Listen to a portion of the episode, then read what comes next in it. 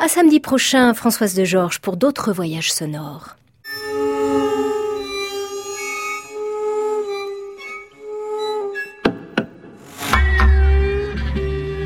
À l'abrévé,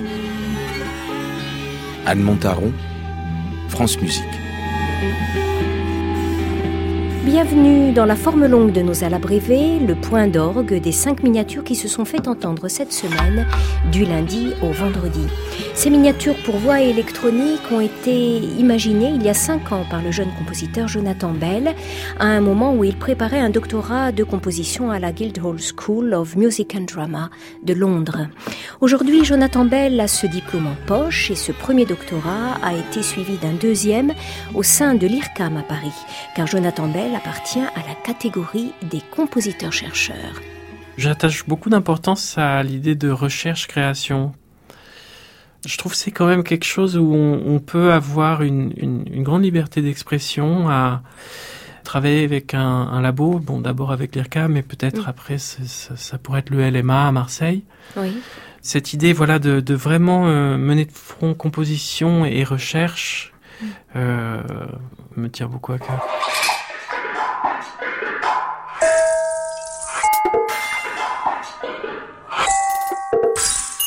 Le parcours du compositeur Jonathan Bell a oscillé entre Londres et Paris, entre l'Angleterre et la France.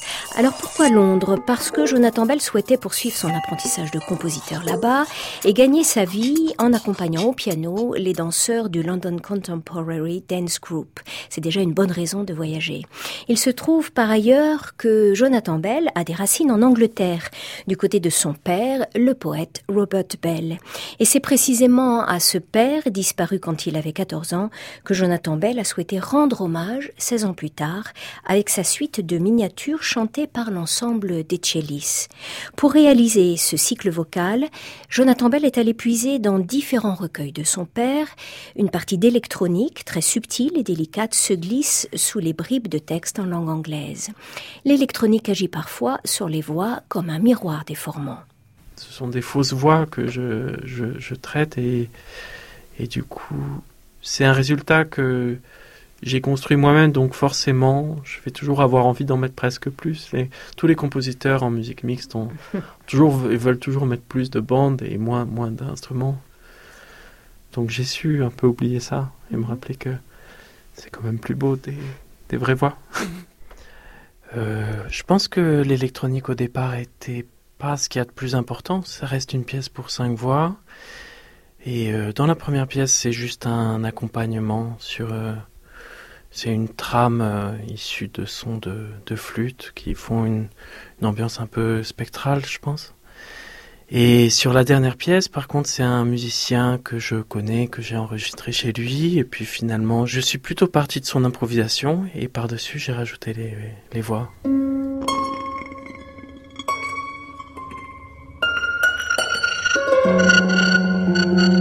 L'électronique, c'est évident, contribue au climat onirique, voire euh, hypnotique de la musique de Jonathan Bell. Un autre élément participe de cette atmosphère d'étrangeté, la retenue des voix et surtout l'écriture microtonale. Je pense que c'est très difficile d'écrire aujourd'hui pour la voix lyrique et de trouver quelque chose... Euh, évidemment, souvent les chanteuses se retrouveront peut-être pas très à l'aise dans cette retenue aussi, mais il y a aussi que dans cette retenue, souvent, il y a du coup moins de vibrato. Et je cherche aussi souvent une émission très euh, assez blanche, presque sans expression, pour un peu chercher un peu la, la précision d'intonation de ces quarts de ton. C'est quelque chose qui me tient à cœur. Retenue et douceur sont les signes distinctifs des cinq pièces de Jonathan Bell. Il faut ajouter un autre trait marquant, les effets de glissement d'un son à l'autre, qui rappellent certaines musiques de Xenakis, un compositeur très important pour Jonathan Bell. C'est quelque chose qui revient assez souvent dans ma musique, pas des glissandis très lents, qui font en fait, euh, quand il y en a plusieurs, ça fait des accords qui changent très lentement. C'est quelque chose que j'aime bien faire. Euh, c'est presque presque un peu trop, je pense. Il y en a dans, souvent dans mes pièces, c'est presque obsessionnel. Euh, par contre, beaucoup de mm, d'intervalles assez fixés, sans glissandi, de, qui sont plutôt des, des mélodies avec euh, des gammes construites sur des, des tempéraments euh, inventé, Mhm. disons.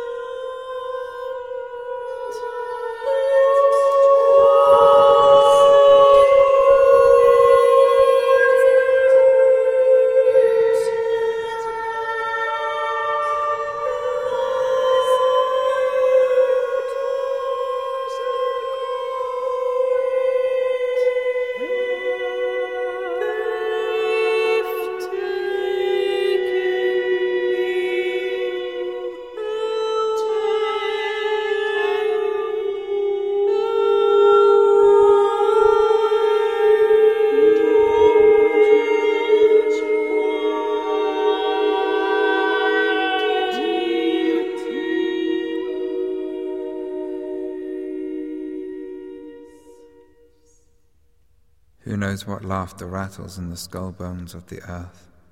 Irony flat, ample, and dark as a mill pond, into which we throw stones together. Into which we throw stones together.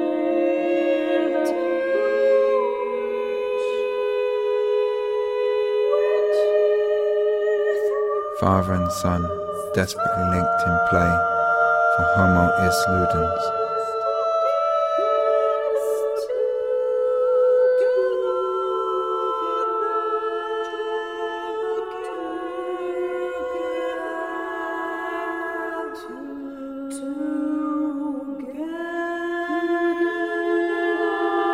Knows what laughter rattles in the skull bones of the earth? Irony flat, ample, and dark as a mill pond, into which we throw stones together. Father and son, desperately linked in play. For Homo is Ludens.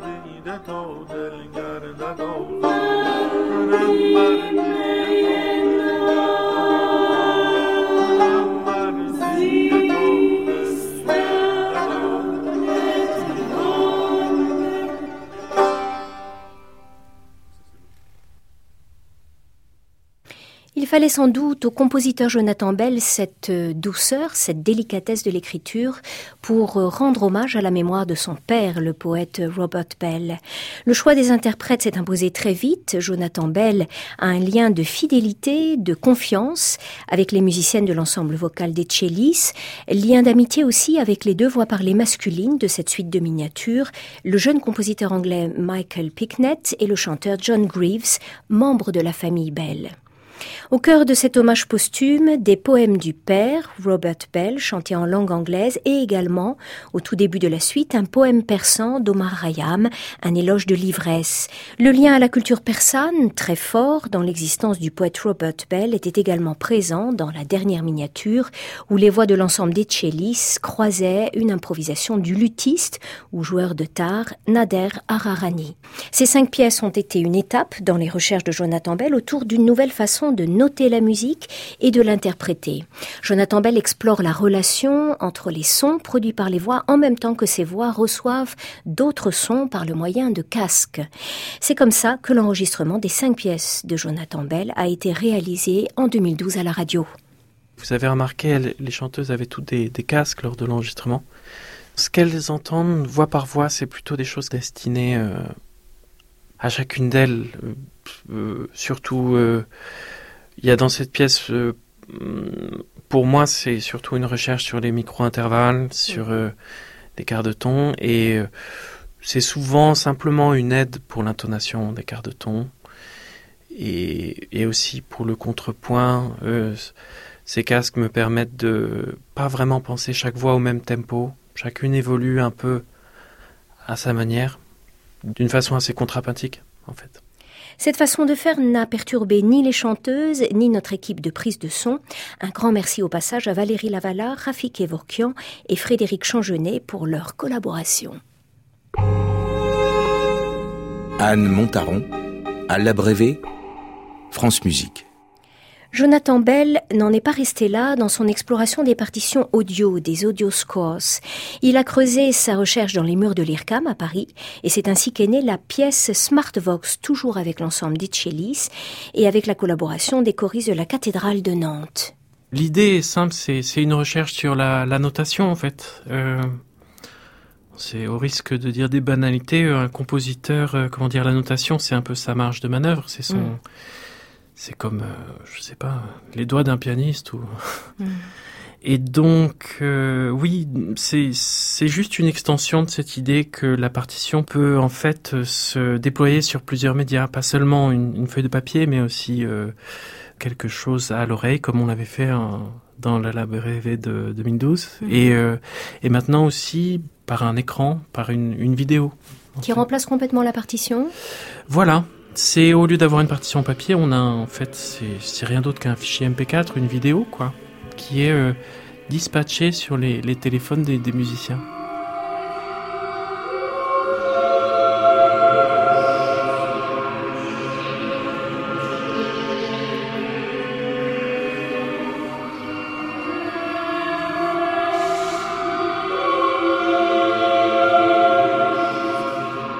Et alors, euh, lors de cette euh, création à Nantes, euh, qu'est-ce qu'elles avaient dans le casque, les musiciennes? Bah, Il y avait un chœur aussi, donc les musiciens et les musiciennes. Oh, ils ont tous à peu près la, même chose. C'est, ce sont des voix de synthèse avec donc le texte. Là, je travaillais sur sur la genèse. J'étais très dans le coup parce qu'on parle beaucoup de la genèse là, oui, avec. Vrai. Mm. Euh, l'intercontemporain qui a fait ce très beau concert et c'était vraiment par hasard. Euh, j'étais, je travaillais aussi sur le la genèse, donc ça leur donnait les notes, le texte en hébreu, en français et, euh, bon pour la prononciation d'une langue qu'on connaît pas, ça, ça peut aider d'avoir et aussi c'est aussi avant tout une, je pense, je suis très euh, assez modestement euh, post-spectral, hein, comme un bon compositeur français qui se doit. Et pour ça, donc, il y a une recherche sur la micro-intervallité, sur le spectre, les... et leur donner des notes en micro-intervalle, ça les aide beaucoup.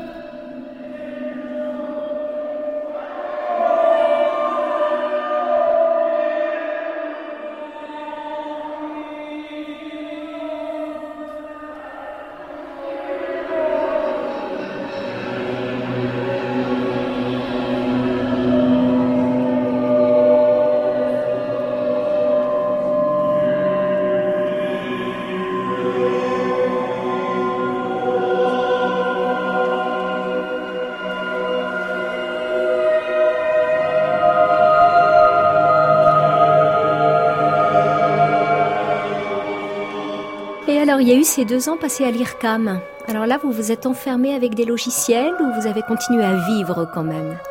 Ah, c'est deux ans qu'on passe en sous-sol, hein, mais c'est absolument merveilleux. C'est euh, bon, j'avais déjà euh, donc euh, 32 ans, 33 ans quand je suis rentré et je pensais pas que voilà, on peut apprendre encore tant de choses et tant changer. euh, sans que l'IRCAM ait complètement changé, mais je pense quand même euh, changer beaucoup de choses en bien. J'ai découvert énormément de, bah, tout ce que j'utilise, ma petite cuisine de tous les jours, le, le, le workflow comme ils appellent, euh, le fait d'utiliser des, des, une suite de logiciels, tout ça, euh, Mm.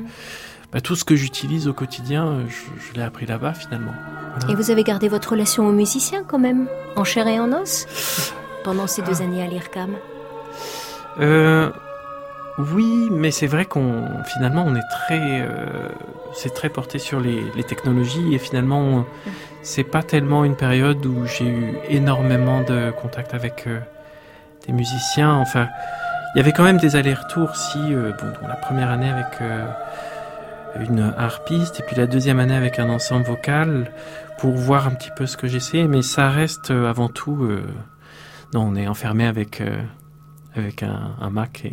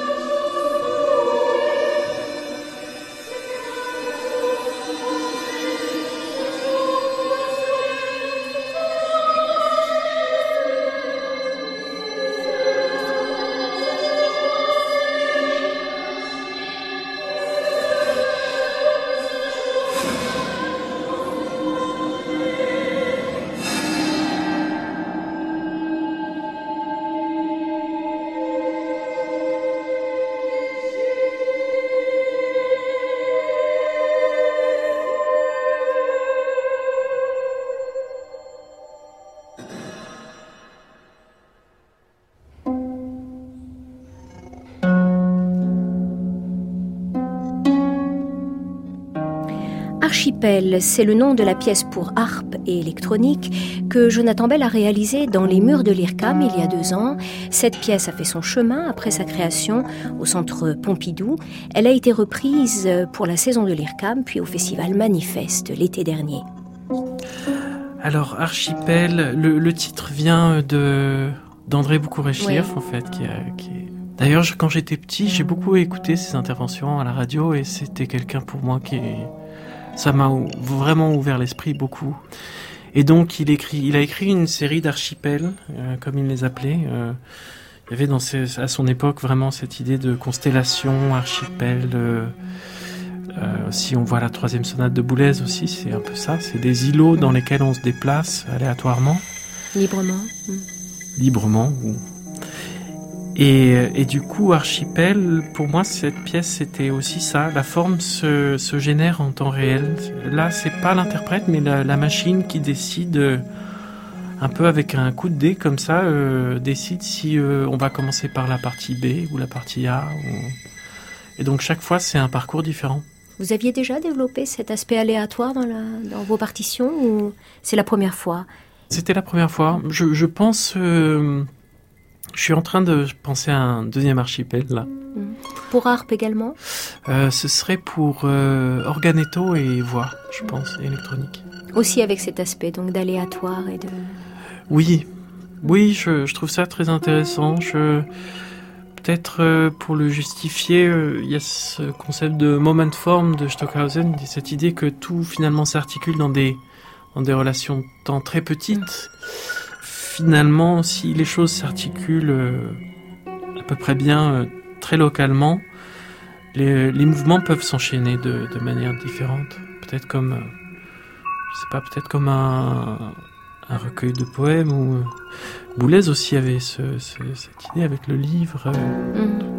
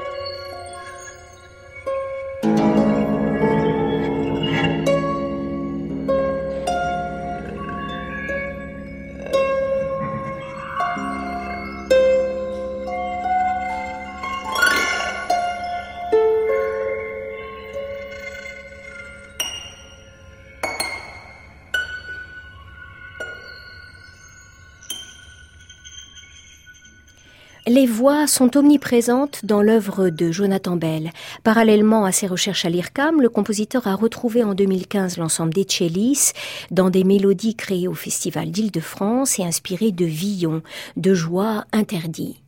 La balade des pendus, c'est un Ah texte oui. assez assez fort, assez, assez assez morbide, il faut le dire. Euh, C'est quand même très euh, voilà, ce sont des, des trois trois pendus qui prient pour leur leur destin, euh, quelque chose comme ça.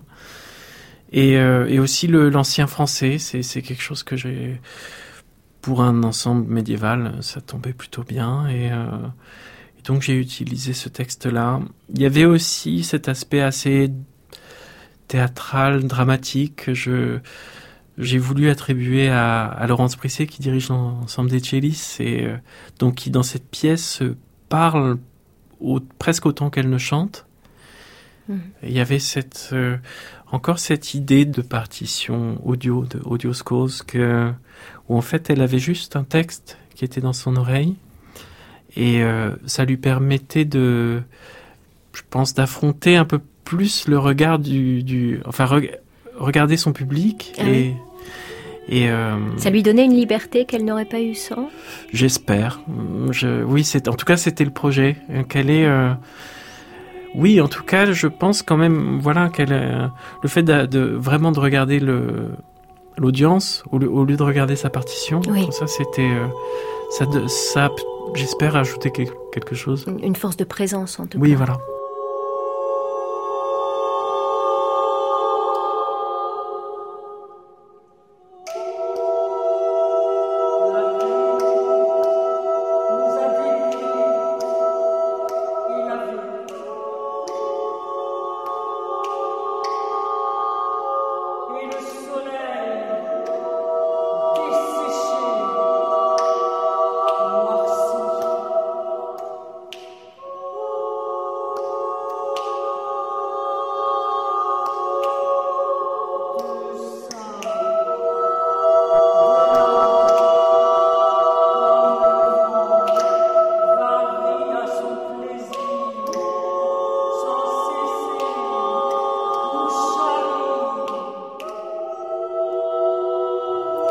Il fut un temps où Jonathan Bell s'exprimait beaucoup au piano, son instrument fétiche, et travaillait avec les compagnies de danse. Aujourd'hui, il fréquente plutôt les ordinateurs et les logiciels.